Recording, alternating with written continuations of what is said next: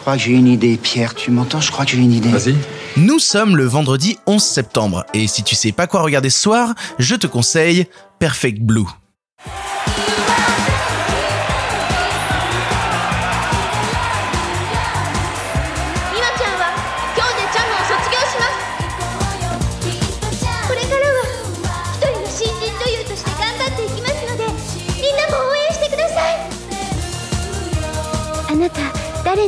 あなた誰なの？はい5秒前。4321 C'est vendredi, vendredi c'est le jour du film dont tu vas avoir besoin du week-end pour te remettre.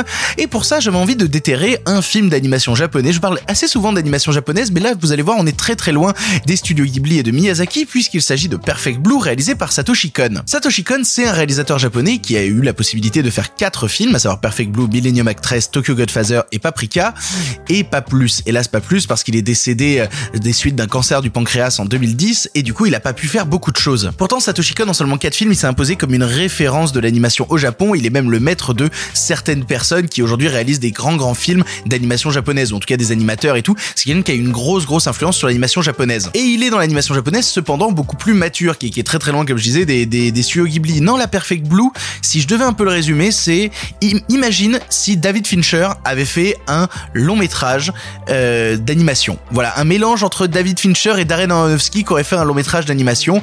Ce serait Perfect Blue. Et je cite pas Darren Aronofsky pour rien. Darren Aronofsky a pas mal référencé Perfect Blue dans son long métrage Black Swan. Voilà, mais, mais de quoi ça parle Perfect Blue? Perfect Blue, ça te raconte l'histoire de Mima, qui est dans un groupe d'idoles japonaises, voilà, un groupe de pop japonaise avec des jeunes filles qui dansent et qui chantent, et qui en a un peu marre de, de ce statut de chanteuse idol de J-pop. Elle, ce qu'elle a envie, c'est de devenir actrice et de changer de carrière. Elle commence alors à avoir un petit rôle dans une série télévisée. Le truc, c'est que c'est une série plutôt violente, où il va se passer pour elle des choses un peu hardos.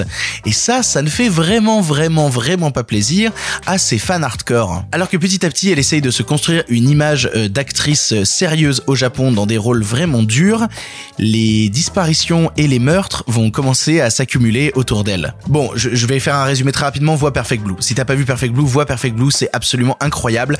Et c'est un sacré parpaing dans ta gueule interdit au moins de 12 ans et c'est pas pour rien. Parce que Perfect Blue, déjà, ça te raconte tout l'enfer que vivent justement ces chanteuses idoles japonaises qui sont ultra idéalisées, qui font la couverture des magazines, mais qui au final, quand elles sont seules chez soi le soir, bah, en souffrent un petit peu. Elles aimeraient exister en tant qu'être humain, elles aimeraient qu'on les respecte, elles aimeraient avoir le choix de leur carrière.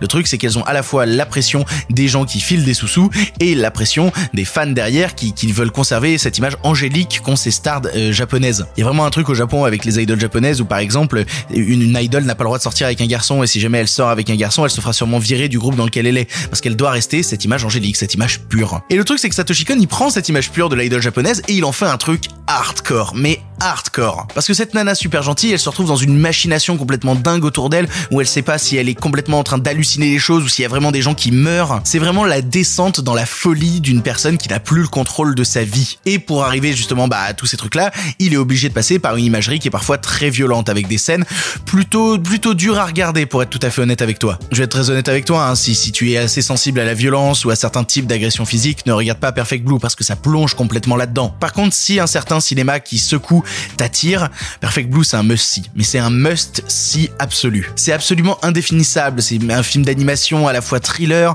à la fois fantastique, à la fois, euh, euh, j'allais dire torture porn par instant, mais même pas vraiment. Ça va très très loin, ça va très très loin. C'est l'adaptation d'un livre thriller déjà qui s'appelait Perfect Blue Métaforce d'une idole qui avait été écrit par Yoshikazu Takeshi euh, en 91 et donc en 97 Satoshi Kon fait le truc et, et- et il a un truc Satoshi Kon déjà dans sa filmographie. Il va falloir qu'on reparle de Paprika un jour. Il a quelque chose de l'ordre de la fantasmagorie moi qui me plaît beaucoup. C'est terrible. J'avais vraiment l'impression d'avoir déjà parlé de Paprika dans l'émission et en regardant les épisodes je me rends compte que non. Il va falloir qu'on parle de Paprika un jour. C'est un autre délire, c'est un autre délire. Mais commence par Perfect Blue. C'est bien, c'est une belle entrée en matière. C'est une très très belle entrée en matière. Pour ton information, le film est disponible en streaming chez ADN, mais aussi en location chez Google Play, Orange YouTube et Apple TV. Voilà, tu n'as maintenant plus d'excuses, tu sais quoi voir ou revoir ce soir. Et si cela ne te suffit pas, rendez-vous la semaine prochaine pour plus de films.